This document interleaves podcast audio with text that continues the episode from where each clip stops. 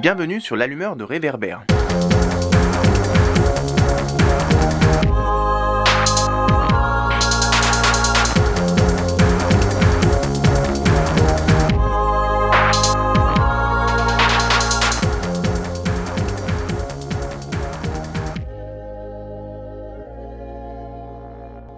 Bonjour tout le monde, je suis David Brites et aujourd'hui c'est de nouveau moi qui animerai ce 24e épisode du podcast de l'allumeur de réverbère. Aujourd'hui on retourne en Ariège pour se pencher sur un sujet générateur de tensions et de débats dans ce département mais plus généralement à l'échelle de toute la région cis-pyrénéenne, la réintroduction et la présence de l'ours dans les Pyrénées françaises. Pour nous éclairer sur cette problématique, l'historique de la présence de l'ours, les enjeux écologiques, les défis posés par la coexistence de l'ours avec les humains, nous avons donné le micro à l'Association pour la protection des animaux sauvages, l'ASPAS. Cette association milite et œuvre, donc comme son nom l'indique, pour la protection des animaux sauvages, de leur milieu, ainsi que pour une coexistence apaisée entre animaux sauvages et humains. Fondée il y a 43 ans, l'ASPAS est une association totalement indépendante qui ne vit que de ses adhésions, 12 000 adhérents à jour de cotisation. Elle compte aujourd'hui une quinzaine de salariés et elle se base sur un réseau de délégués, bénévoles, répartis et organisés par département. Pour résumer à gros traits, l'ASPAS mène des actions sur trois axes. Des actions citoyennes, comme des campagnes de sensibilisation, des pétitions ou encore la participation à des salons, des festivals, des événements locaux, etc.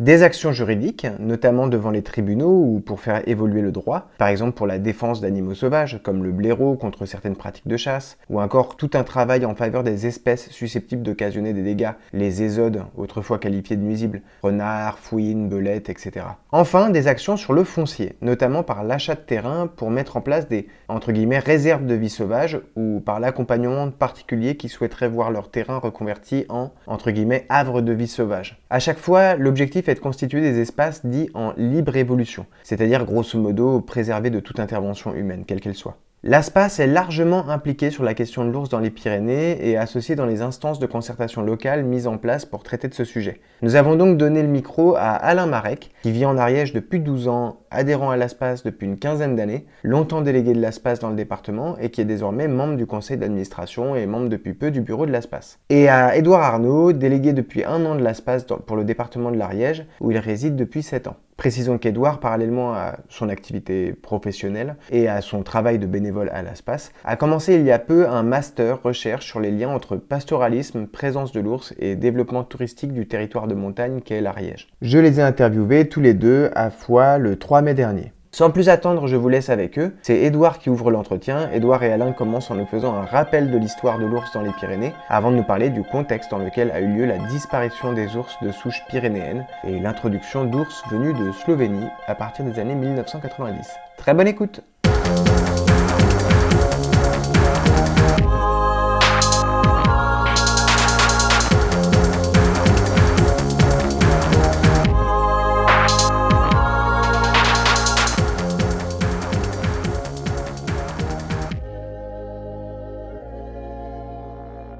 Historiquement, l'ours dans les Pyrénées, il est présent depuis euh, plus de 80 000 ans. On a retrouvé, même à l'époque du, Néandertalien, euh, des sépultures d'humains accompagnées d'ossements de, d'ours. Donc il est proche de l'humain depuis énormément de temps, ou de l'hominidé. Dans, les Pyrénées, il a été présent, et même en fait, on va même dire dans l'Europe de l'Ouest, parce que euh, faut savoir que l'ours il a été aussi présent dans les Alpes, comme on a le cas très récent dans le Trentin par exemple, en Italie, et euh, dans les Pyrénées. Il y a eu euh, différentes scissions de par l'anthropisation qui ont ben, justement cloisonné certaines populations d'ours, comme on l'a dit donc en Italie, dans les Alpes, dans le Trentin. Dans les Alpes françaises, il y a eu, ça, il y a eu une disparition qui a été opérée, j'ai pas exactement les dates en tête, mais ça a été...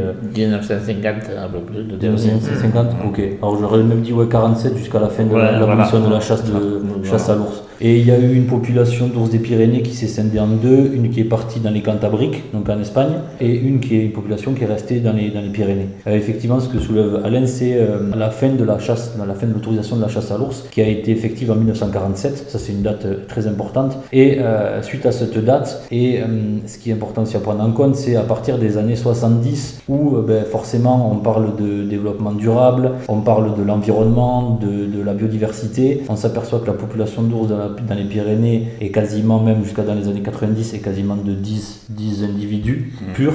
Et donc c'est à partir de là et toute cette, cette influence de la prise en compte de l'environnement qu'est née cette volonté de introduire ou transloquer des, des ours de Slovénie. Et ça, ça a été fait à partir de 1996, 1996, 1997 et euh, 2006 où il y a eu des renforcements justement de population, où en fait entre ces, ces différentes années, donc ces 10 ans qui se sont écoulés, on s'est aperçu que euh, effectivement la population se mettait à augmenter, d'où le renforcement de 2006. Les deux premiers, c'est Ziva et Melba, c'est ça le- j'avais vu Oui, ce, nom-là. Et j'ai vu 2004, 1er novembre, c'est un chasseur qui abat la dernière ours Ouais. de souche pyrénéenne. Ah Canel. Cannelle. Canal de 64. Et ça, c'est côté français ou est-ce qu'il en reste côté espagnol? Français, on parle que côté français. Et côté ouais. Espagne, on sait s'il en reste? Ah, mais il y en a beaucoup, il y en a beaucoup plus. Pourquoi ne pas avoir choisi de réintroduire des, des ours du côté espagnol sur le côté français? Pourquoi être allé en chercher en Slovénie?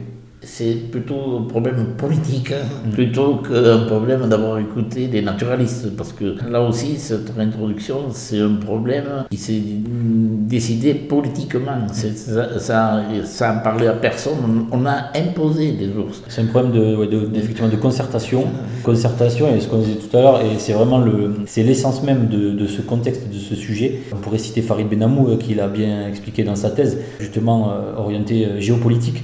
C'est que clairement, euh, ces introductions, elles ont été faites sans concertation de l'enjeu qu'il pouvait y avoir en termes de, conflits possibles, avec des activités euh, humaines, de contact, et donc effectivement, tous les acteurs n'ont pas été concertés. Et là, pour le coup, j'ai pas envie d'extrapoler. Il y a des livres qui, qui- qui traitent vraiment de ça, mais c'est vraiment, euh, je pense, à un moment donné, comme l'a dit Alain, on a les personnes qui ont mis en place cette, cette, introduction d'ours, ont surfé sur une vague qui était un petit peu à la mode de justement s'occuper de l'environnement, de la biodiversité. Et mine de rien, c'est pour ça qu'il y a quand même ce volet politique qui rentre en ligne de compte. Et ça, il faudrait pouvoir euh, l'étayer avec, euh, voilà, comme il dit, la, la thèse de Farid Benamou en l'occurrence, des livres comme. euh, Une question toute bête. euh, moi, on me dit qu'il y a des ours côté euh, Pyrénées espagnoles. Euh, moi qui suis pas spécialiste sur le sujet, je me dis, mais les ours côté espagnol, ils doivent passer côté français de temps en temps. Est-ce que, est-ce que, la- est-ce qu'il y a de la mobilité? Ceux d'ici, Mhm. ceux d'Ariège, Haute-Garonne, jusque dans les Pyrénées-Atlantiques, ils sont aussi bien qu'en Sorita, et de l'autre côté, côté espagnol et côté français. Mais ceux qui, les autres qu'on parle d'Espagne, c'est pas cette partie de l'Espagne. C'est la partie tout à fait à, à- l'ouest. à l'ouest, D'accord. là-bas. En euh, fait, les Cantabriques, c'est très voilà. loin en fait. C'est très loin les Cantabriques et c'est très différent comme biotope que nous, c'est tout à fait différent. Et ils se sont développés plus, plus vite. Ils se Mhm. sont développés plus vite. Une raison qui était un peu invoquée sur le plan environnemental, c'est qu'il y avait une, une ressemblance euh, entre les paysages montagneux de Slovénie, le contexte montagneux et euh, les Pyrénées. Moi j'ai été en Slovénie, j'ai été à un endroit où on les capture, en Macho. Ok. J'étais présent pour Ouais. les premières captures, j'y passé- passé 8 jours, c'est tout à fait différent. Ah ouais. C'est des bois, le point culminant il est à 1800 mètres. Je veux dire, ça n'a rien à voir avec ici. Mhm. Ici, on est au-delà et on a des, des barres rocheuses qu'ils n'ont pas, eux, là-bas. Mhm. C'est tout à fait différent. Les ours, là-bas, ils descendent jusque dans les prés, euh, vers les, les maisons. hein. Ils sont mélangés aux loups et vous les voyez partout. On serait allé dans les Cantabriques, qui est même pas à 1000 km d'ici. Somiedo, c'est à 700 km. De. Ça aurait fait moins de bruit. Mm. Et, et- et finalement, on aurait eu une souche d'ours qui finalement se rapproche d'Ursus actos qui- qu'on a dans les Pyrénées et qui en plus de ça vit dans des milieux assez ressemblants aux Bouzerans qui sont des milieux assez escarpés. Et là, tu mets le doigt dessus parce que la Slovénie, c'est pas forcément le même territoire. C'est déjà arrivé que dans des zones géographiques données, il y ait des espèces qui disparaissent. Alors du coup, c'est déjà arrivé aussi que ça disparaisse, comme pour là l'ours de souche pyrénéenne, du fait de l'activité humaine, du fait de, de- de la chasse. Quoi. Question toute bête, pourquoi réintroduire l'ours? Sur le plan écologique, est-ce que ça se, il y a une justification, il y a des explications pour- Une espèce. alors, et et ouais. les, grands, les grands prédateurs, très. La particularité de l'ours, c'est que, à l'inverse d'un loup qui est clairement un carnivore, un prédateur, Mhm. qui va euh, faire une action synégétique sur les populations euh, d'ongulés d'herbivores, la particularité de l'ours, c'est que lui, finalement, il est quand même 80-90% herbivore. Et lui, sa grosse force, c'est euh, un disséminateur. C'est-à-dire qu'il il dissémine Les graines. les graines. Mhm. Et ça, c'est l'un de ses rôles et l'une de ses fonctions premières. C'est-à-dire qu'il est aussi un écarisseur.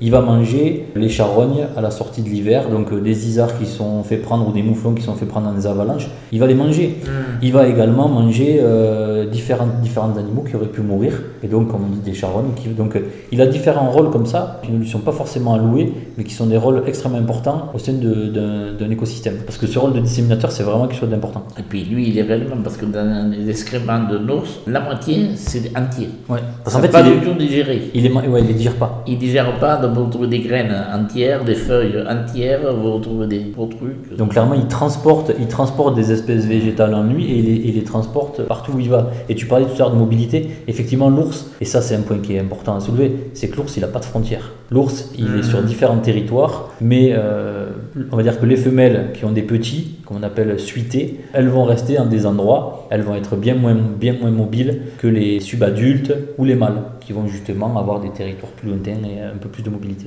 De quand date la dernière réintroduction d'ours Les deux derniers, c'est Sorita et.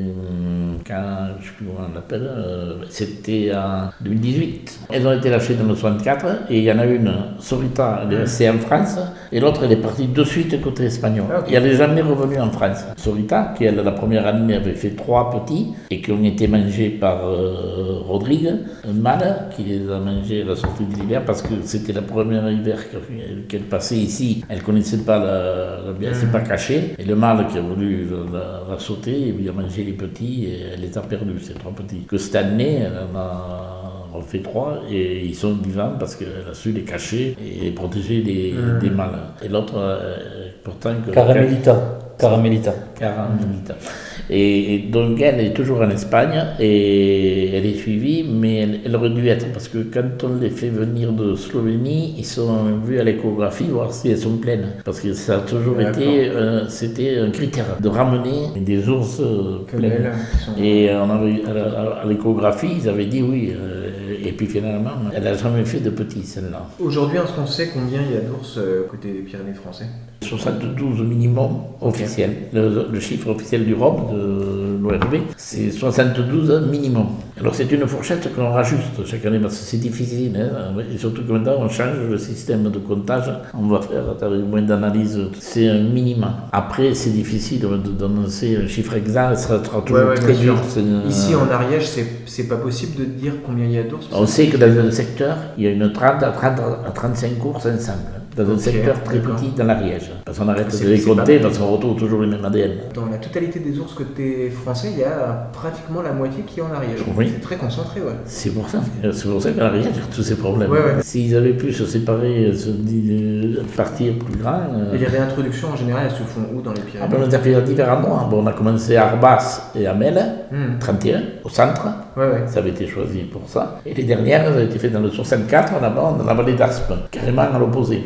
Parce que là-bas, il y avait Néré qui tournait, il y avait Rodrigue, Né- Néré, c'est là où il y avait Canileto, dans le fils de Canel, qui était resté par là-bas, il manquait des femelles. Donc il y avait ces trois mâles qui tournaient là-bas, comme ne voyait que là-bas, il fallu mettre des femelles. Ceux qui décident, l'OFP, ont décidé de réintroduire deux femelles euh, là-bas. Mais il faut savoir que la, la seconde réintroduction d'ours en France, c'était avec Balou. Le premier, c'était Balou, je ne sais plus comment ça s'appelait l'autre. Quand on les a lâchés, c'était dans le 31, et il y en a un de suite, il est parti, il est allé en Ariège. Il s'est arrêté nulle part, il a filé directement dans, Ouais, ouais. la- dans L'Ariège. Et puis cet endroit-là où ils sont regroupés, c'est c'est vraiment un biotope très très spécifique à l'ours. quoi. C'est magnifique. quoi. C'est c'est- c'est fait pour lui. quoi. Et elles le sentent, elles le savent. hein. Et est-ce qu'on considère que là, on a une population viable dans les Pyrénées? Déjà, scientifiquement, alors nous, ce qu'on a pu entendre, c'est que pour qu'une population soit viable, il faut qu'il y ait bien moins de consanguinité qu'il y en a aujourd'hui. Donc, Ouais. euh, déjà, en fait, un- en fait, on appelle ça un, appauvrissement génétique. Et aujourd'hui, on ne peut pas dire que la population d'ours dans les Pyrénées soit viable Hmm. du fait de sa pauvreté génétique. Et ce que certains scientifiques s'accordent à dire, c'est que dans l'état actuel des choses, s'il n'y a pas de, de- de renforcement de population, c'est pas viable Mm. génétiquement. Je pense que c'est la grosse problématique, c'est qu'il est nécessaire de renforcer les populations justement pour éviter cet appauvrissement euh, génétique. Donc aujourd'hui, c'est la, la situation, elle est, elle est quand même assez critique, et d'autant plus que euh, voilà, les, les- les activités anthropiques restant présentes et euh, les morts d'ours de façon anthropique euh, restant aussi présentes et actuelles, l'appauvrissement se fait. On a quand même tous les ans euh, 10 jours supplémentaires depuis 4 ans maintenant. On augmente de 10 ours la progression, elle est, elle est très linéaire et elle est positive. Moi, je pense qu'il faut poser la question différemment. C'est savoir combien sont prêts à accepter les, les éleveurs et d'ours sur le territoire total. Parce qu'il faut, il faut arrêter de parler des ours de l'Ariège. On sait que c'est une verrue, l'Ariège, c'est un gros truc. Mais il faudrait savoir quelle serait la quantité qui serait prêt à accepter sur la chaîne des Pyrénées. Mais en fait, c'est même, euh, j'ai envie de dire, c'est en fait c'est historique. C'est-à-dire que l'ours, il a toujours été présent, effectivement, sur la chaîne des Pyrénées. Le département du 65, partie est, 31 et 09, on va dire ce chevauchement de, de trois départements euh, au Très niveau court, euh, montagnard et très court et, et très imbriqué. Historiquement, c'est là où les populations d'ours ont été. Et inévitablement, et euh, la chasse, je veux dire, la, la chasse à l'ours, ça remonte. là, on est aujourd'hui à Foix sans faire de, de, de- raccrocher la, partie historique avec Gaston Phébus, la chasse à l'ours, elle se fait depuis le Moyen Âge. Elle a été chasse de nobles, elle a été chasse pour la viande, elle a été chasse pour la graisse, elle a été chasse pour le trophée, elle a été une chasse euh, de trophée et touristique, c'est-à-dire que nombreux habitants des montagnes se sont mis euh, chasseurs. À l'époque, le nom de braconnier avait encore une autre signification à celle d'aujourd'hui, mais étaient chasseurs guides et clairement avaient, avaient pignon sur rue, c'est-à-dire que c'était leur métier. Ils étaient chasseurs guides et ils amenaient les, les nobles ou les, les riches qui voulaient euh, avoir ce trophée d'ours. Et donc la, la viande de l'ours était vendue dans les boucheries. On peut voir dans les Pyrénées encore des fêtes de l'ours, comme dans le 66 par exemple, dans les Pyrénées-Orientales, on a, la chasse, euh, on a les, les fêtes de, de- de l'ours pendant le mois de février, où là clairement il y a, il y a- il y a ce lien fort et, euh, et cette... euh, Et amical de l'ours. et ouais, parce qu'en fait, cet individu, si on parle de Jean de l'ours, ce qui est, ce qui est quand même important de dire, c'est que cet individu ours, il est présent dans les Pyrénées, il est présent en Ariège depuis tout le temps et il est à côté de nous depuis tout le temps. Donc on peut vraiment dire que au sein de l'Ariège, il fait partie de l'Ariège. En fait, il fait, j'ai envie de dire, il fait partie du paysage. En, en septembre 2021, j'avais vu que la France avait reporté le programme européen Life Ours Peer, donc qui était doté pour 2021-2027 d'un budget de 8 millions d'euros, aux trois quarts financé par l'UE. Et ça, c'était un peu considéré comme une euh, victoire pour les opposants de l'ours. Et à l'époque, j'avais vu que des élus qui étaient soutenus par la présidente socialiste du conseil départemental et, le président de la fédération pastorale, pastorale ariégeoise, euh, j'avais vu que des élus avaient exprimé leur opposition sur le dossier en précisant, ce qui m'intéresse c'est les mots qu'ils utilisent, que ça institutionnalisait la cohabitation de l'homme et de l'ours. Nous y sommes opposés sur le fond car nous savons que la cohabitation n'est pas possible mais nous contestons aussi la forme. Est-ce que pour des gens qui ne maîtrisent pas du tout le dossier, qui le découvrent, vous pouvez expliquer pourquoi la question de l'ours cristallise autant dans les Pyrénées et en particulier dans l'Ariège C'est-à-dire que depuis tout temps, l'homme, il a eu de cesse que de vouloir dominer la nature. Le prédateur, enfin, le grand prédateur, et comme pourrait l'être euh, l'ours, le loup et le lynx en France, sont clairement la, la difficulté euh, à asservir la nature. Et c'est pour ça que je pense... Ça me fait plutôt penser à quelque chose de, voilà, de philosophique et d'éthique. C'est que cette domination de l'homme sur la nature, on ne peut pas l'asseoir sur une espèce aussi emblématique que l'ours. Et je pense qu'il doit, il doit y avoir une, Par l'inconscient ou sur, Ouais. euh, sous-jacente sur justement cette, cette domination non possible. Après, bon, il y a beaucoup d'écrits aujourd'hui, mais c'est vrai que c'est philosophique. Et moi, si je donnais mon avis, je pencherais, je pencherais là-dessus, euh, sur le fait de, de ne pas pouvoir dominer. Et là, c'est, c'est, on, on- outrepasse la politique et autres. C'est, Hmm. c'est des choses qui nous régissent aujourd'hui. Ça n'engage que moi.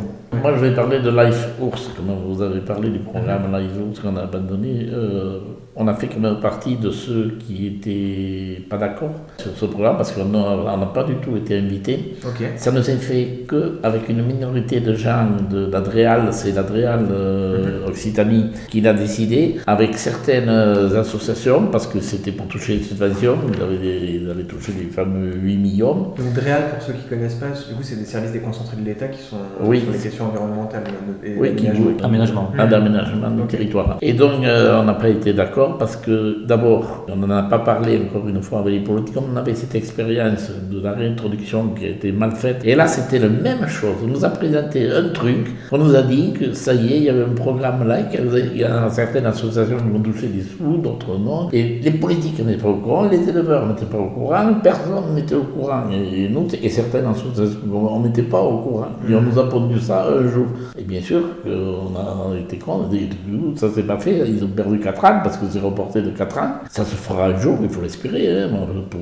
on n'est pas contre. Mais déjà, la protection de l'ours dans les Pyrénées nous coûte 11 millions et demi tous les ans. Si là on reparle de 8 millions de plus, ça va faire euh, beaucoup. Si ça part sur une mauvaise méthode, ouais, c'est pas. C'est pas terrible. Donc il faut bien savoir où on va, comment ça va être donné, et que tout le monde soit d'accord, euh, que tout le monde s'y retrouve. J'avais vu qu'en juin 2021, il y a une marche blanche pour l'ours ah, qui était organisée par l'ASPAS et qui. C'est Alain Marek qui visait à protester contre la mort d'un ours 11 jours après l'acte de braconnage et à dénoncer la complaisance des autorités avec les éleveurs.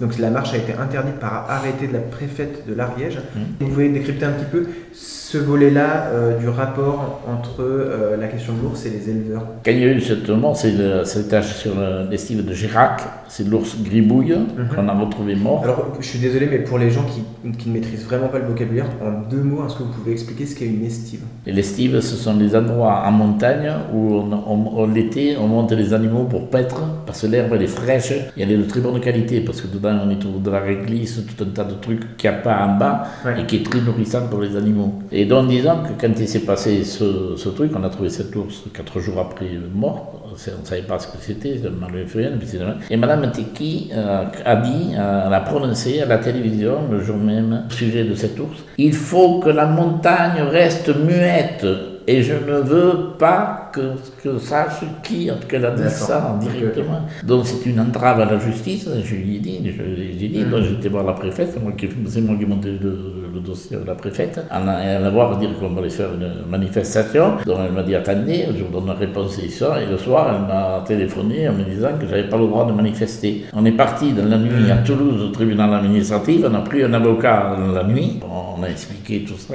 comment ça s'était passé et tout, et le tribunal administratif a cassé de la préfète. Donc la préfète, elle m'appelait, elle m'appelait pour que j'aille voir les renseignements généraux avec eux pour monter la, truc. Et je m'étais engagé qu'il pas de, qu'on ne salisse rien devant, qu'on ne casse pas, que mmh. ce que ça suit. Et alors on a fait une marche blanche, on a fait 200 personnes à peu près. Et justement, en face de nous, en face de nous, se sont mis les anti-ours, les durs, sur la place devant le café là-bas pour regarder ce qu'on faisait. Donc mmh. ils avaient mis des gendarmes entre euh, pour ça, on ne pouvait pas laisser dire ce qu'avait dit Madame Teki, la montagne doit rester muette. C'est pas possible, on vient de tuer une espèce protégée. Une porte ouverte à ce que ça se refasse.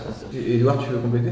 J'étais toujours sur ta question tout à l'heure de la, de la coexistence ou non et de la proximité entre, entre l'ours et le, et le, milieu ariégeois et la montagne ariégeoise. Je, reste là-dessus parce que je pense que c'est là le, le cœur du sujet, c'est que il y, a eu, il y a eu beaucoup de choses qui ont été faites. Et effectivement, l'ours a mangé quelques brebis, et ça, ça se dit dans l'histoire. Personne ne s'en est jamais caché. Je, pense que ce, ce, défi de domination, c'est bien ça qui anime aujourd'hui euh, anime aujourd'hui les foules. Alors bien évidemment, et, d'une façon dramatique, euh, l'élevage, l'élevage dans les Pyrénées est de plus en plus dur pour euh, beaucoup de facteurs, je pense. Et, j'ai bien peur, et là je, je recite d'autres personnes, et j'ai bien peur qu'aujourd'hui l'ours devienne finalement un bouc émissaire d'une situation difficile au, sein d'une, d'une activité traditionnelle. Et je pense que c'est bien dommage parce que l'ours aujourd'hui, il pourrait être clairement utilisé par son image et par son, par son emblème pour justement développer, euh, développer un territoire. Et, et, je trouve ça aujourd'hui. Euh, tu dis quoi que la profession, elle, elle, elle souffre d'autres mots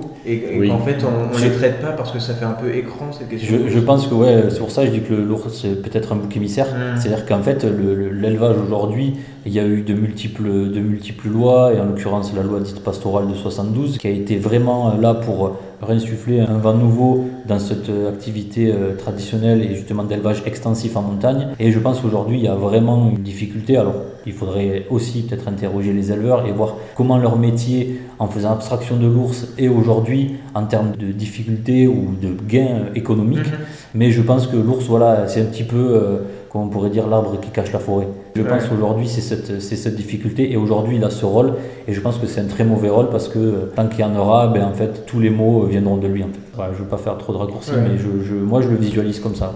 La viande d'agneau ici, elle se vend de moins, les gens mangent de moins en moins, et puis quand ils vont acheter de l'agneau en grande surface, ils trouvent de l'agneau qui vient de je ne sais pas où, il y avait des kilomètres. et aussi au dépend de bah, des éleveurs français. Ça, ça c'est complètement aussi par des éleveurs français. C'est tout à fait là. Le problème, il est là parce qu'il y a un peu quand ils vendent un agneau, maintenant, ils ont du mal à le vendre à 100, 120 euros. On voit des prix, vous regardez le bon coin, moi je regarde tous les jours, on trouve des agnelles de tarasconaises, 100 euros, même des fois moins, euh, des troupeaux pour je sais pas combien, euh, la viande a bien diminué. Et, on s'aperçoit que la viande, elle, est, même en prenant le bateau, elle vient de l'autre bout du monde et elle est, elle est à la vente moins chère que la viande qui est faite par des producteurs français, ariégeois, qui ont un métier qui est dur, parce que c'est un métier qui est dur, qui est physique, qui est intellectuellement difficile, de par la pression, de par la vente, en fait, de par euh, tout ce qui peut les entourer. Et effectivement, je pense que là, l'ours, eh ben, il paye le triple de tout ça.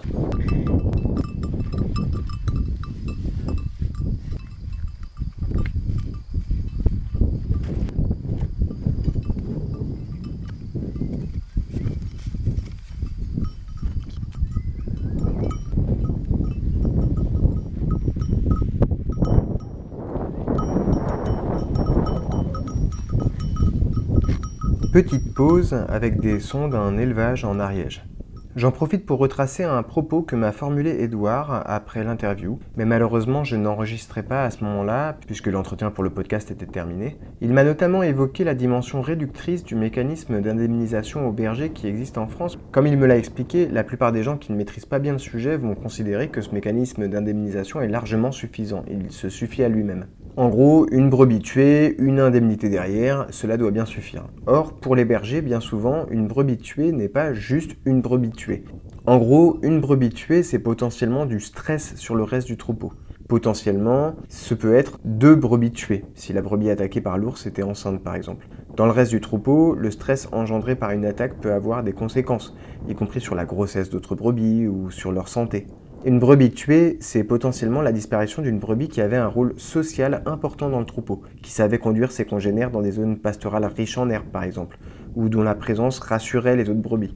Enfin, une attaque d'ours peut aussi avoir comme conséquence que les brebis soient réticentes à se rendre dans la zone de l'attaque, même si elle est riche en herbes, du fait du stress engendré par la mort de l'une d'elles à cet endroit. Voilà, je voulais tout de même essayer de résumer un peu son propos car je trouvais cette réflexion intéressante et j'aurais trouvé dommage qu'elle ne se retrouve pas du tout dans l'ensemble du podcast. Il y a eu le, donc le, rapport euh, de 2022 qui est sorti par rapport aux populations ursines dans les Pyrénées. En 2022, 291 attaques 291 attaques de brebis. Ça ne veut pas dire 291 brebis mortes. Non, non, c'est 291 attaques. Mais ça veut dire davantage, effectivement, davantage possiblement de morts, mais parce qu'il y a des dérangements et autres. Et il y a aussi des chiffres, mais là je ne pourrais pas te donner la source, mais c'est des chiffres qui tournent. Sur l'ensemble des Pyrénées, c'est peut-être pour 2022, tu m'arrêtes si je me trompe, 10 000 brebis mortes, euh, toutes morts confondues, pertes et autres. Ça veut dire que On arrive à ramener ça par rapport au nombre de brebis total, par exemple? 180 000 brebis, je dirais. Ce qui tue aujourd'hui dans l'inconscient collectif le plus de brebis dans les Pyrénées, c'est l'ours, alors que pas du tout. Hmm. Il faut nous prendre par estime. Une estime où il y a 2 millions de moutons, mettons. Si elle est bien gardée, elle a de mortalité 25 à 50 moutons tués par un ours à peu près. Si elle est mal gardée, si un dérochement, il ça peut remonter jusqu'à 200. Mais de mort naturelle, ils reconnaissent, les éleveurs, 8% de mortalité. Il y en a plus qui sont mortes parce qu'elles sont montées, elles étaient en mauvais état, ou elles ont attrapé mmh. quelque chose, elles toussent, ou ci, ou là. elles, se dérochent, elles tombent. ça, ça, arrive tous les jours. On trouve des mmh. brebis qui tombent toutes seules. Hein. À des endroits aussi qui sont pas très bons, et les cailloux ne tiennent pas tous les jours. Surtout maintenant, la sécheresse, on voit de plus en plus d'éboulements, et donc montagne est dangereuse pour Il y avait des attaques de foudre ou des, attaques de chiens sauvages aussi. Oui. Alors, Chiens ils rentrent justement dans ce, dans ce nombre de bruits qui ne reviennent pas parce qu'il y a énormément d'attaques de chiens. Parler tout à l'heure par rapport à comment ça se passe une attaque, comme tout prédateur, eh ben, il se sert de son environnement, il se sert de ce qui l'entoure, l'ours. Ça veut dire que tu vas souvent voir des attaques quand il y a de la brume, dans des endroits vraiment très escarpés, dangereux, euh, là où lui il va pouvoir arriver, ne pas forcément se faire sentir et attaquer, euh, attaquer de cette façon-là. Donc il va jouer avec euh, le dénivelé, l'environnement, le climat, enfin la météo, entre la météo. L'absence de, défense électrique. Exactement, l'absence de protection. les brebis, les brebis non, non récupérées. Parce que le soir, il, ne peut pas récupérer automatiquement toutes les brebis. Il y en a qui restent assez éloignées. bien sûr. Et celle-là, mmh. en, priorité, il va se servir là. Hein. Il n'est pas idiot, il va pas aller au milieu des chiens. En fait, ce qu'il faut bien voir, c'est qu'il y a l'éleveur, c'est le propriétaire des, des, brebis, qui les garde toute l'année, donc il les a en pleine tout au long de l'année. Et quand le, le, fourrage vient à manquer en plaine, il envoie donc ces brebis en estive par le biais de bergers, anciennement appelés pâtres. Et donc ces bergers ont la responsabilité des, des, brebis durant toute l'estive. C'est pour ça qu'il y a vraiment deux, deux personnes euh, qui sont vraiment importantes à mettre en avant. Et donc effectivement, ces bergers en estive pratiquent différentes techniques de garde, et en l'occurrence l'escabote. L'escabote, ça veut dire que sur une estive qui va faire quasiment des milliers de kilomètres ou de centaines de kilomètres. 4, 4000 mètres, entre 4000 et 9000 la plus grande. Voilà, en mètre mmh. carré. Donc c'est énorme, avec des dénivelés hyper importants. Donc c'est un métier qui est très physique il n'a pas la capacité tous les soirs de regrouper toutes les brebis dans des parcs de protection. Donc il en laisse un petit peu à gauche à droite. Ils sont plus vulnérables. Et elles sont forcément plus vulnérables parce qu'elles n'ont pas trop de présence humaine. Et mmh. l'ours, il sait très bien ça et il vient. Est-ce que c'est aussi parce que l'ours manque de proies accessibles, enfin de proies ici dans la région moi, je dirais oui, parce qu'on on chasse maintenant. Avant, on chassait à plaine ou jusqu'à moyenne montagne. Et maintenant, avec les nouvelles carabines qu'ils ont, les nouveaux, les 4 4 et tout, maintenant, on les voit monter très haut, les, mhm. chasseurs, et on les voit chasser à plus de 2000, 2500 mètres. Que si on laissait ces ongulés, tous ces ongulés qui traînent là-haut, tranquilles, l'ours, il aurait assez de protéines. parce, que entre les petits, ceux qui se blessent, ceux qui sont malades et tout, il ne mange pas beaucoup de protéines. Il en a besoin à la sortie du printemps quand il sort de l'hivernage et à, l'automne pour faire des graisses pour passer l'hiver. Il y a deux périodes. Après, le restant du temps, c'est pratiquement que de, des fleurs, des myrtilles euh, et de l'herbe.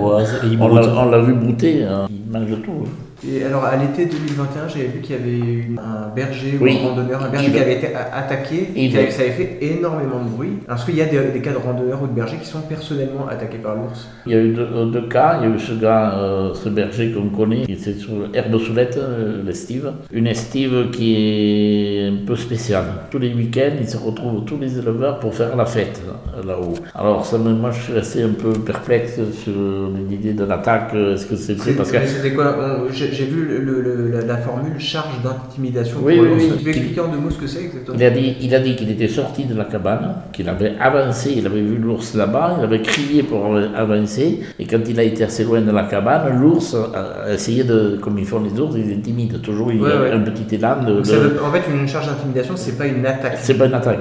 Et lui, il est parti en courant, il nous a dit. Après, bon, il y a eu ce problème qu'on connaît. Après, il y a eu le problème d'un jeune euh, qui était à sexe, qui courait et qui aurait été galopé par euh, un ours, mais l'ours s'est arrêté, pareil, c'est une charge d'intimidation, il n'y a rien eu, il n'y a rien eu, il est rentré, il a eu peur, il a dit, c'est une charge d'intimidation parce qu'il courait. Ce qui est important à, mettre en avant, sans euh, remettre en question les, les dires de, de, de, ces bergers, de tout ce qui a mhm. été dit, juste ce qui est important de dire, c'est qu'un ours, ça peut quasiment en pointe aller jusqu'à 50-60 km/h. Donc déjà, en pointe, c'est très difficile de semer un ours. Ça, c'est le premier point. Après, en termes de, sensibilisation, ce qui est important et, et, ce que vraiment nous disent, en l'occurrence l'OFB, c'est dès l'instant où on croise un ours, l'ours, il a une très mauvaise vue, mais il a un très bon odorat. C'est-à-dire que la première des choses que l'ours va faire quand il va croiser un, humain, c'est se dresser sur ses pattes. Il va se dresser pour avoir, entre guillemets, une meilleure vision, plus haute, et un meilleur, et un meilleur odorat. Ça lui permet de de, fixer une image sur une odeur. Et là, pour le coup, les scientifiques en sont d'accord. L'ours, c'est très bien déterminé l'odeur d'un humain. Et ce qui est très important, c'est que dès l'instant où on, et on se sert de, de, cette interview pour justement avoir cette tribune ouverte, et dire qu'il est important de se présenter à l'ours, de dire qu'on est là, de parler. là, c'est facile à dire, mais peut-être pas facile à faire quand on, quand on a l'ours devant, mais c'est important de se présenter, de parler et de jamais partir en courant. La seule chose à faire, c'est de reculer face à l'ours. Mmh.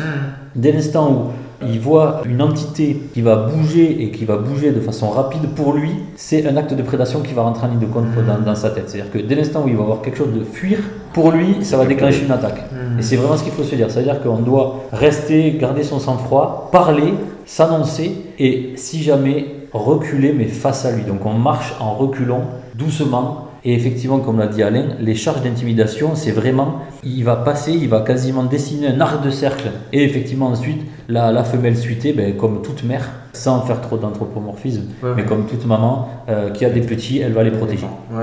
Juste pour précision, de 2010 à 2020, sur le seul versant français, on dénombrait au moins 23 randonneurs ou chasseurs blessés, pour la plupart grièvement et un tué par des bovins en estive. C'est un recensement qui est loin d'être exhaustif parce qu'il est tiré de la presse et il ne prend pas en compte du coup les très nombreuses charges qui n'ont heureusement pas fait de victimes, ni les éleveurs attaqués par leurs propres bêtes. Ce sont des statistiques de la MSA Et du coup, ça permet aussi de relativiser, parce que personne n'a jamais dit qu'il fallait retirer les, les, bovins en estive des Pyrénées, et pourtant ça fait beaucoup plus de blessés. Juste euh, une petite précision avant de passer à la question suivante. Il me semble, Alain, que c'est toi qui as tout à l'heure mentionné le dérochement. Est-ce que tu peux expliquer ce que c'est en quelques mots? Le dérochement, on va prendre un cas particulier, le plus gros qu'il y a eu ici maintenant 5 euh, ans. 2018, ouais. C'est de Sénat, c'est vers le lac de la Parang au-dessus, un endroit difficile d'accès où il n'y a jamais de tourisme. Et l'éleveur a sa cabane en bas, et la journée, il envoie les brebis en haut, tout à fait en haut d'une falaise, mm. qui, est un sommet, qui est une crête, tout à fait là-haut. Et le soir, il ne les regroupe pas en bas. Il ne faisait jamais de regroupement. Mirouz, ses deux frères, ils travaillaient en famille, il ne regroupait pas, donc ces, brebis étaient là-haut. Et dans la nuit, il s'est passé quoi? Il y a une brebis court dans une falaise, toutes elles suivent, et elles tombent en bas c'est une grande falaise il y a 260 brebis qui sont tombées. Elles ont été expertisées toutes ah, par. J'avais vu le chiffre de 700 brebis, mais alors c'est Non, non, 260, c'est le maximum. C'est le maximum. Donc ces 260 brebis, elles ont été expertisées par le NCFS à l'époque, c'était, c'est pas l'OFB encore. Ils n'en ont trouvé aucune avec des traces d'ours. Donc on ne sait pas si c'est un ours qui les a fait fuir en galopant, si c'est un sanglier qui est passé qui leur a fait peur, ou des chiens vers, euh, comment ça s'appelle, le plateau de Bay. Il y a un ours deux jours avant qui avait été photographié. Donc il y avait bien présence d'ours dans ce coin quelque part. Donc du moment qu'il y a présence d'ours, on a dit on va lui indemniser. Et il faut savoir que dans un cas comme ça de dérochement, les indemnisations de l'État, c'est énorme. Alors, euh, on va être extrêmement factuel et euh, on va parler de ce qui a été mis en place justement par l'État. À savoir, alors, anciennement les triptyques, maintenant on va dire que c'est des doublons de protection. Anciennement, le triptyque de protection, c'était donc un berger, des chiens de protection et des parcs de nuit euh, surveillés et électrifiés. Aujourd'hui, on va dire que ça a été un petit peu assoupli parce que selon les estives, c'était assez compliqué de pouvoir avoir le, à la fois le berger, le parc de protection électrifié et les chiens. Et alors en l'occurrence, j'ai vu en préparant l'entretien que la quasi-totalité des estives en Ariège, elles ne pratiquent pas ce triptyque. Exactement.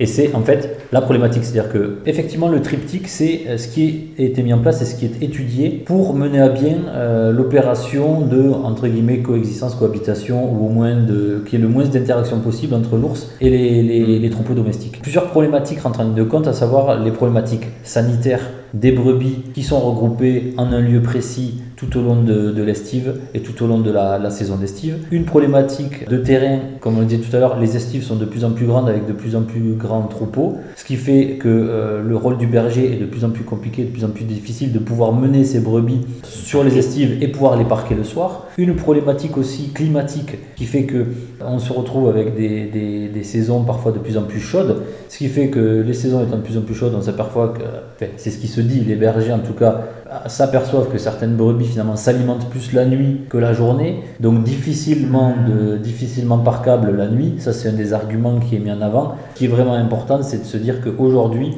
là où les bergers mettent en place les moyens de protection qui leur sont alloués, et d'ailleurs que la, Fédération pastorale veut bien mettre en place de par les audits qu'ils font sur à la fois la partie foncière qui est importante dans le pastoralisme, la partie équipement, la partie chaîne protection et autres. Donc euh, effectivement, on s'aperçoit que ceux qui mettent tout en place ont moins de problèmes que les estives qui ne suivent pas les, les, préconisations de rigueur. Mais encore une fois, on, s'aperçoit que les estives qui ne veulent pas euh, prendre en compte les préconisations faites par l'État sont souvent des estives où la présence de l'ours n'est pas tolérée. Et justement, la mise en place de ce type de protection sous-entendrait l'acceptation de la présence de l'ours. Il y a des aides, du coup, par exemple, pour se doter de chiens patous, oui. pour, euh, oui. pour acquérir une grille électrifiée etc. Exactement. Pour, euh, il, y a, il, y a, des aides pour donc, les, les chiens de protection. C'est 380 euros pour un chien pour acheter un premier chien. Et après, il y, a des, il y a la pastorale pyrénéenne, qui est une association qui dépend de la DREAL, 100% hein, de la DREAL, qui elle fournit des chiens d'appui et des bergers d'appui aussi. Euh, et qui a des, un élevage aussi de chiens. Et, qui font des élevages qui font un élevage de chiens.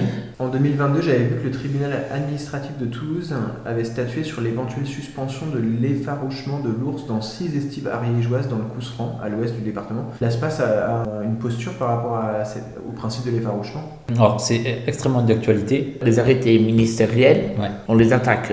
On, s'associe aux autres PME quand il y a un arrêté ministériel qui est pris pour faire des, systématiquement de, l'effarouchement des estives bien précises, où il y a vraiment des ours, ceux-là, on les attaque avec les autres. Mais sur des estives euh, individuelles, quand c'est un ours qui a été vu au moins trois fois de suite pendant... Il y a un risque, euh, tout, ce qui s'ensuit, là, on fait au cas par cas. On, hmm. prend, on prend la décision d'attaquer ou de ne pas attaquer. On fait au cas par cas. En fait, quand on dit attaquer, c'est pas attaquer l'ours. Hein. Non, c'est attaquer l'arrêté. Ouais, non, non, non, mais l'objectif, c'est vraiment ça. Et effectivement, euh, l'espace aujourd'hui se positionne dans le non létal. Il y a des différents degrés hmm. d'effarouchement, que ce soit effarouchement visuel, sonore et autres, comme ça peut être utilisé. Effectivement, ça peut, euh, ça peut s'étudier et, comme a dit Alain, au cas par cas. Et il y a aussi une notion qui est importante, c'est euh, dès l'instant où on est dans le, dans le cas d'une femelle donc suitée, donc avec des hmm. oursons, on a un positionnement qui est clair, c'est-à-dire que là, vraiment, et, et, ça rejoint aussi la dimension de viabilité de la population oursine. Au maximum possible, on, on fera tout en, on mettra tout en œuvre pour éviter qu'il y ait des interventions qui soient faites et justement jusqu'au létal sur des ours suités. Euh, je reviens du coup à ton propos euh, sur la question des compensations qui sont prévues en cas d'attaque euh, d'ours sur les troupeaux. Est-ce que vous peut expliquer qu'est-ce qui est prévu et comment on peut faire reconnaître une attaque et du coup ça permet aussi d'introduire l'OFB qui est un acteur qu'on mentionne depuis tout à l'heure mais qu'on n'a pas encore vraiment présenté. Un exemple, une estive. Il y a 1000 moutons. Il y a une attaque un jour, il y a un mouton qui a été tué. C'est le berger qui fait l'expertise tout seul. C'est-à-dire, il fait une photo, il prend le point GPS où il y a la, le, cadavre. il fait ça, il, il fait sa demande d'indemnisation. Seconde fois, pareil, s'il y a toujours qu'une brebis ou deux, une ou deux. Quand ça arrive à trois brebis, c'est qu'il a fait trois expertises lui-même, le berger, c'est l'OFB qui monte.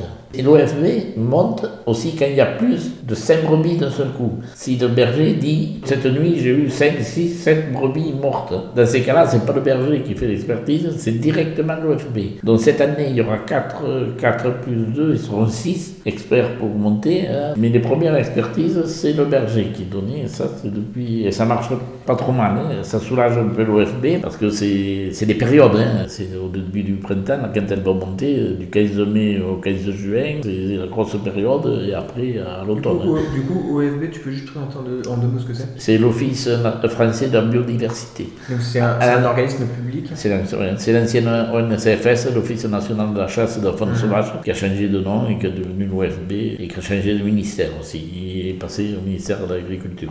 Et, du coup, c'est combien une indemnisation pour une brebis morte? Alors, avant, on donnait 160 euros à l'éleveur, et on donnait 160 euros d'indemnisation berger qui avait été la voir, qui avait fait le déplacement, on lui a donné une prime de déplacement. On l'a supprimé depuis deux ans, cette prime, parce qu'on s'est aperçu qu'il y en a qui en profité, qui ajoutaient des trucs dont on ne donne plus. par contre, on donne une prime quand il y a eu une, attaque, on paie la brebis et on donne un peu, quand il, y a, ils vont toujours dire qu'il y a eu du stress sur l'ensemble du troupeau, donc il y a une petite indemnisation. C'est-à-dire, en gros, une attaque, ils peuvent toucher 300, entre 300, 3 pour une brebis, 300 dans un nez, sur une simple Par contre, sur un bélier de race, il y a des tarifs là aussi, parce qu'il y a des béliers qui sont très cotés parce que c'est le bon euh, reproducteur. Et là, euh, ils sont cotés jusqu'à 500, 600 euros, et il y en a certains qui demandent davantage.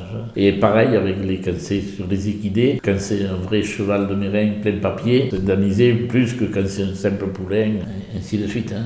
Il n'y a pas que des moutons, hein. il y a les équidés et il y a les bovins. Hein. Si je vous parle du protocole ours à problème, vous, ouais, vous pouvez présenter vite fait ce que c'est et travailler à nos groupes. Ouais, exactement. En fait, le, protocole ours à problème, c'est clairement la mise en place d'une réaction de l'État face à des événements euh, qui iraient à l'encontre de, des activités humaines. Mhm. Donc, en l'occurrence, un ours à problème, c'est un ours qui va perpétrer, enfin, faire de multiples attaques sur les troupeaux, qui va avoir des attitudes très proches des habitations, qui va descendre dans les habitations, dans les vergers, dans les villages c'est ça, le protocole ours à problème, c'est la gestion de ce type d'ours qui vont avoir des attitudes qui ne sont pas habituelles. Hmm. C'est Goyat, le seul qu'il a eu, qu'ils n'ont jamais pu attraper. Et depuis, on n'a plus de nouvelles. C'est bizarre. Là, on s'étonne aussi que peut-être il y aurait eu du braconnage sur cet ours. Parce qu'il était vu en moyenne 20 fois tous les ans, entre les appareils photo et les prélèvements de poils qu'on fait. Et là, l'année dernière, il a été vu une seule fois au mois d'avril. Et depuis, on n'a pas de nouvelles. Et, c'est ce fameux ours qui a réussi à rentrer dans une bergerie.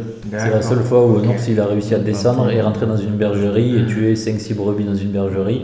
Cassé la porte. Bah, après, c'est des portes de bergerie, c'est pas des coffres-forts, mais il est quand même rentré. Il est quand même rentré. Et donc voilà, donc effectivement, c'est par rapport à ce type de, situation. Alors la, finalité de l'ours à problème, c'était la finalité qui, fait, qui, qui, était mise en avant, c'était la, la, mort. La possibilité de le tuer si on estime. La... Ça, c'est à la discrétion de la personne qui voit l'ours. C'est à la discrétion normalement de. Alors, ce qui, ce qui est un peu. Euh, c'est qu'en fait, c'était par rapport à des groupes de travail qui avaient été mis en place auxquels on n'a pas eu les bilans de ces fameux groupes de travail. Et en l'occurrence, le groupe de travail Ours à problème, on n'a pas eu réellement le bilan et ce qui va être pris en compte par rapport justement à ce type de situation. Donc on doit avoir une réunion le 9 mai justement avec euh, le préfet en charge du dossier Ours et qui va euh, logiquement, ou au moins avec lequel on va pouvoir aborder quels sont les bilans de ces groupes de, travail. Donc quels vont être les critères de choix pour définir l'ours à problème. Et une fois que l'ours à problème est défini, quelles vont être les, mesures mises en place pour ben, soit le tuer, soit le transloquer, soit, le, voilà, soit le capturer pour le transloquer, le, déplacer physiquement, hmm. ou bien le tuer en fait, l'ASPAS, euh, c'est une APNE, donc c'est une association de protection de la nature. Donc mhm. on est pris en compte de cette façon-là par les organismes et établissements publics, donc de l'État et établissements publics. Et à ce titre, on a le droit de citer dans ce genre de groupe de travail. La fonction de l'ASPAS, c'est justement de pouvoir avoir parole et donc tribune pour défendre, comme on l'a dit, l'ASPAS c'est une association de protection de la nature. En tant qu'association de protection de la nature, ben, on a le droit de citer et de dire effectivement quand on n'est pas d'accord ou parler de concertation, de communication, de sensibilisation pour avoir finalement une acceptation, et là pour le coup, et le volet ours, c'est vraiment avoir une acceptation des populations locales, des activités économiques du territoire, de participer à ce groupe de travail, mais également aussi de faire de la sensibilisation. On est complètement souverain dans notre fonctionnement, ce qui nous permet d'avoir justement une voix euh, non dictée et clairement en adéquation avec notre positionnement. Tu peux parler du réseau Ours Brun et dire quel est le rôle de l'espace euh, Le réseau Ours Brun, qui est coordonné par euh, donc Pierre-Luigi Lemaître de l'OFB, c'est un, un protocole de suivi scientifique. Et le rôle d'un protocole de suivi scientifique, c'est justement d'être ouvert le plus possible, donc à la fois avec des organismes d'État, comme l'OFB, mais également avec des associations de protection de la nature ou des associations de chasse, des ACCA, des ACI, des associations diverses, elles peuvent avoir accès à ce type de, de protocole via une formation qui est donnée sur deux jours. Dans cette formation, mais justement, on apprend à euh, pouvoir euh, différencier des traces d'ours ou d'autres mammifères, faire des protocoles de suivi avec des récoltes de données, que ce soit des poils, des excréments. Ça nous permet d'être justement euh, au fait et intimement lié à ce, ce, protocole de suivi, et donc intimement lié à la, à la présence de l'ours. J'avais vu que en préparant l'entretien que la question de la conciliation entre pastoralisme et présence de l'ours au sein du massif pyrénéen, c'est au cœur des travaux d'une instance de concertation qui s'appelle Pastoralisme et ours, qui est pilotée par le préfet de la région Occitanie. Donc ça réunit euh, services de l'État, élus locaux, représentants de la profession agricole, acteurs associatifs. Je suppose que là se passe dedans. Oui, c'est là, là,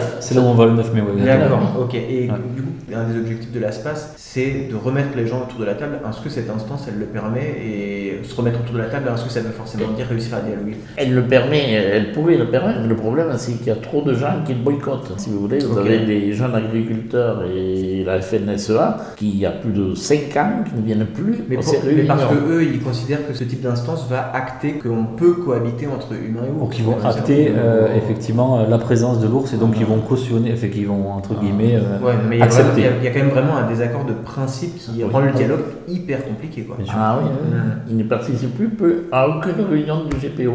Effectivement, euh, c'est le, dialogue aujourd'hui à la fois pour l'espace qui prime, mais effectivement par rapport au territoire. Et on s'aperçoit, et, c'est ce qu'on disait même depuis le début, et c'est le, vraiment c'est le fil conducteur, c'est qu'on s'aperçoit que le dialogue est rompu. Et dès l'instant où le dialogue est rompu, ben, inévitablement, on n'a pas la capacité d'avancer. Et c'est bien dommage parce que effectivement l'espace en tant qu'association de protection de la nature et euh, association de, de, la vie sauvage, euh, on, a, on a de cesse que de vouloir justement discuter sur cette possible conciliation, mm. cette concertation nécessaire justement pour cette acceptation de l'ours. Je suppose que les acteurs qui sont anti-ours ou déclarés anti-ours vont considérer l'espace comme un acteur pro-ours et dans leur tête, pro-ours, ça veut dire anti-berger ou en tout cas ça veut dire qu'on met l'ours avant les bergers et avant leurs activités. Ah, qu'est-ce que vous répondez à ça? Ben, Très clairement, euh, c'est vrai que tu auras plus d'historique toi Alain. ils, nous connaissent, ils savent bien que nous, on est là pour dialoguer. Euh, les bergers, on a vraiment sympathisé pas mal de bergers qui sont en réunion avec nous, avec la Confédération paysanne, la Confédération paysanne qui est grosse gros syndicat agricole et qui est très présent dans les estives. Avec eux, on passe très bien, on est très très amis. On, même on a parlé. Il y a un dialogue. Il y a du dialogue. On a déjà dialogué avec pas mal de monde. On a même dialogué avec les plumets, avec Madame Tiki, Monsieur Lacube. On nous a reçus officiellement euh, dans le conseil départemental à Réunion pour discuter de notre position. Mais, sur la posture, l'ASPAS et les acteurs qui défendent la présence de l'ours feraient primer l'ours sur les autres activités En fait, je pense que, et là on en revient à la, vision euh, philosophique, c'est que hum, l'ASPAS, elle n'est pas là pour euh, privilégier l'un et l'autre. On est juste là parce qu'on veut que l'ours ait le droit de citer. Mhm. On considère l'ours comme un individu à part entière. On considère l'ours comme un acteur du territoire. Encore une fois, ça n'engage que moi. On n'est pas en train de décrédibiliser que ce soit les éleveurs ou les bergers. Bien au contraire, on a juste envie que tout le monde puisse se parler.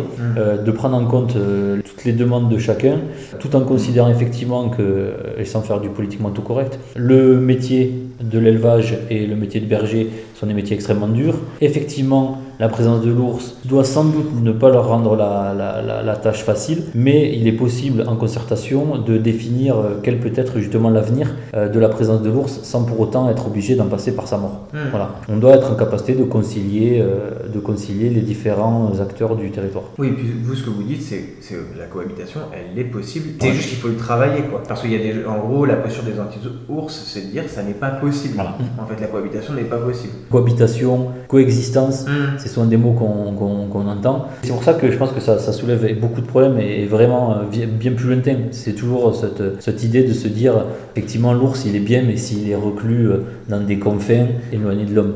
Dans euh, Manière d'être vivant, c'est un essai qui était publié en 2019 pour Baptiste un, essayiste, la Baptiste Morisot, défendait l'émergence, je cite, d'une diplomatie interespèce ou diplomatie des interdépendances entre humains et non humains. Pour résumer un peu l'idée, c'est qu'il considère que la seule défense des intérêts ou des droits des animaux euh, ou des écosystèmes, euh, ça maintient la dichotomie humain-nature et ça replace pas l'être humain au sein de la nature et en coexistence avec les autres espèces non humaines. Un constat qu'on fait, c'est que les espèces dialoguent déjà entre elles, qu'il y a déjà des, interdépendances qui se créent entre les espèces. Donc lui, partant de là, il défend l'idée que l'humain peut, comme les autres espèces le font entre elles, et dans la mesure où elles sont déjà interdépendantes, l'humain peut aussi dialoguer avec, et donc il défendait la figure du diplomate pour faciliter l'interprétariat, le dialogue entre les différentes espèces. En gros, pour lui, la figure de diplomate, ça peut être un individu, ça peut être une association, ça peut être un organisme public, etc. Et je me demandais dans quelle mesure l'ASPAS joue pas un peu ce rôle de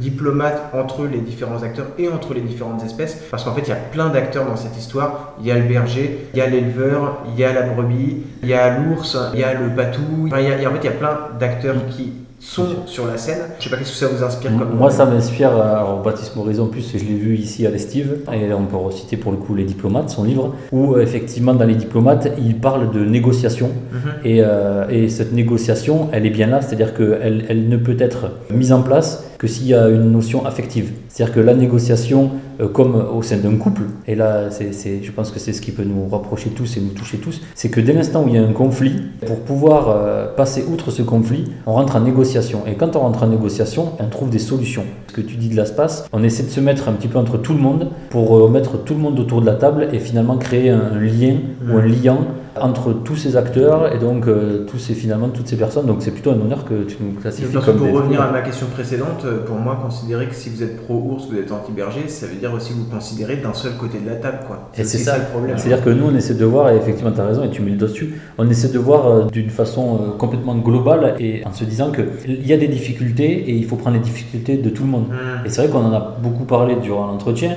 de se dire qu'on est conscient que le, métier de berger est extrêmement difficile, le métier d'éleveur est extrêmement difficile, la montagne est difficile, hmm. la présence de l'ours peut créer finalement des, des, conflits, mais ce qui serait bien effectivement c'est de réfléchir tous ensemble et de pouvoir communiquer en Roumanie, pour le coup, ça se passe pas tout le temps bien. Effectivement, les chiffres, ils disent entre 4 et 7 000 ours. Et sur les 4 à 7 000 ours, ils disent 14 morts humaines par an. Slovénie ou Espagne, par exemple Slovénie. Ben, en fait, Espagne, pareil, ben, il faut prendre les deux côtés. C'est-à-dire qu'il y a certains éleveurs aujourd'hui qui se plaignent dans les Cantabriques de la présence de l'ours. Mais effectivement, l'ours, il ramène aussi une manne financière pour le tourisme. Et certains bergers, et c'est la différence, et ça on le constate quand on est sur les estives, en Espagne, ils font beaucoup de fromage. Et quand on fait du fromage, eh ben, il faut traire les brebis le soir. En trayant les brebis le soir, territoire, ben, ça nécessite de les parquer pour les regrouper. Ce qui fait que quand on les regroupe, eh ben, elles ne sont pas partout dans les montagnes, donc elles sont pas. C'est ça, on diminue le risque. Donc en fait, il y a des solutions, hmm. mais ça sous-entend un changement de pratique et ça sous-entend aussi un changement de paradigme, à savoir comment on considère l'autre en fait. Et je pense que la question de départ, c'est comment considérer le sauvage. Hmm.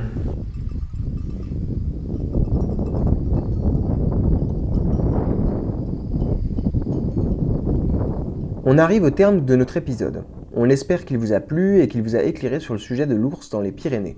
Comme souvent, l'entretien a été assez long et il a fallu faire des choix pour donner à l'épisode une durée raisonnable. Nous l'avons vu au cours de l'épisode, la question de l'ours et de sa coexistence avec l'être humain en soulève d'autres, qui relèvent de notre rapport à la nature, entre guillemets, et de la vision que nos sociétés portent sur le monde sauvage, et en particulier sur les grands prédateurs. Pour aller plus loin sur ces questions, Édouard et Alain ont listé une série d'ouvrages portant soit sur l'ours, soit sur la question du réensauvagement, une bibliographie que vous pouvez retrouver dans l'article du blog où nous publions cet épisode. Sans être exhaustif, j'en citerai tout de même trois. La thèse de Jean-Claude Boucher, soutenue en 1988, accessible sur Internet et intitulée Histoire de la chasse dans les Pyrénées françaises du XVIe au XXe siècle, ours, loup, lynx, bouquetin, rapace, saumon. Farid Benamou, Sophie Bobet, Jean-Jacques Camara, Alain Reins, L'ours des Pyrénées, les quatre vérités, publié en 2005. Et enfin, David Chetrit, La réintroduction de l'ours, l'histoire d'une manipulation, publié en 2012.